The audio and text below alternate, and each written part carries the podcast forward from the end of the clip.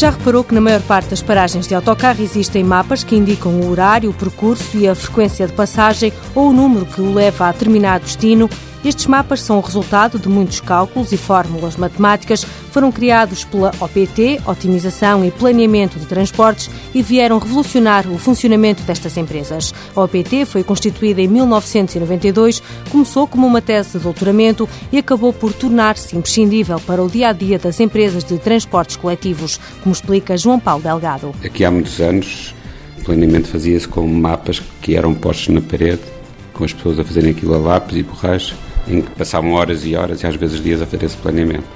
E as empresas acabaram por mostrar interesse em apoiar um projeto e foi criado um consórcio que englobou empresas de transporte, a Carris, a STCP, Horários de Funchal, Grupo Barraqueira e a Vimeca na altura, o ICAT da Universidade de Lisboa e o INEGI da Universidade do Porto. O serviço base da OPT é o Sistema de Planeamento, conhecido como GIST, Gestão Integrada de Sistemas de Transportes, que permite articular as carreiras, os motoristas e a frota de autocarros. É um sistema que funciona diariamente e é um sistema transversal na companhia, portanto toca uma série de áreas na, na companhia.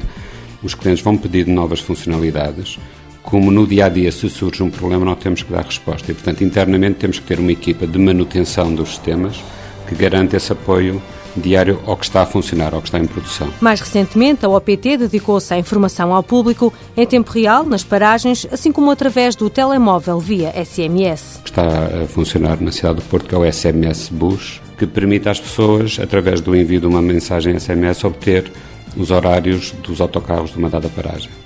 Ajuda, de facto, a aumentar a adesão das pessoas ao uso dos transportes públicos. A trabalhar com empresas de transportes de todo o país, a OPT quer atingir novos mercados. Os sistemas de planeamento e de otimização de planeamento e a própria área de estudos podem ser muito úteis e nós estamos a considerar hipóteses e estamos a trabalhar em parceria com outras empresas maiores e estamos a pensar em mercados como Angola, Moçambique e Brasil neste momento. OPT, Otimização e Planeamento de Transportes SA. A sede fica na rua de Assis Vaz, no Porto. Em 2009, o volume de negócios deve atingir os 800 mil euros, o que representa um crescimento de 60% em relação a 2008. Tem 18 funcionários, mais 50% do que no ano passado.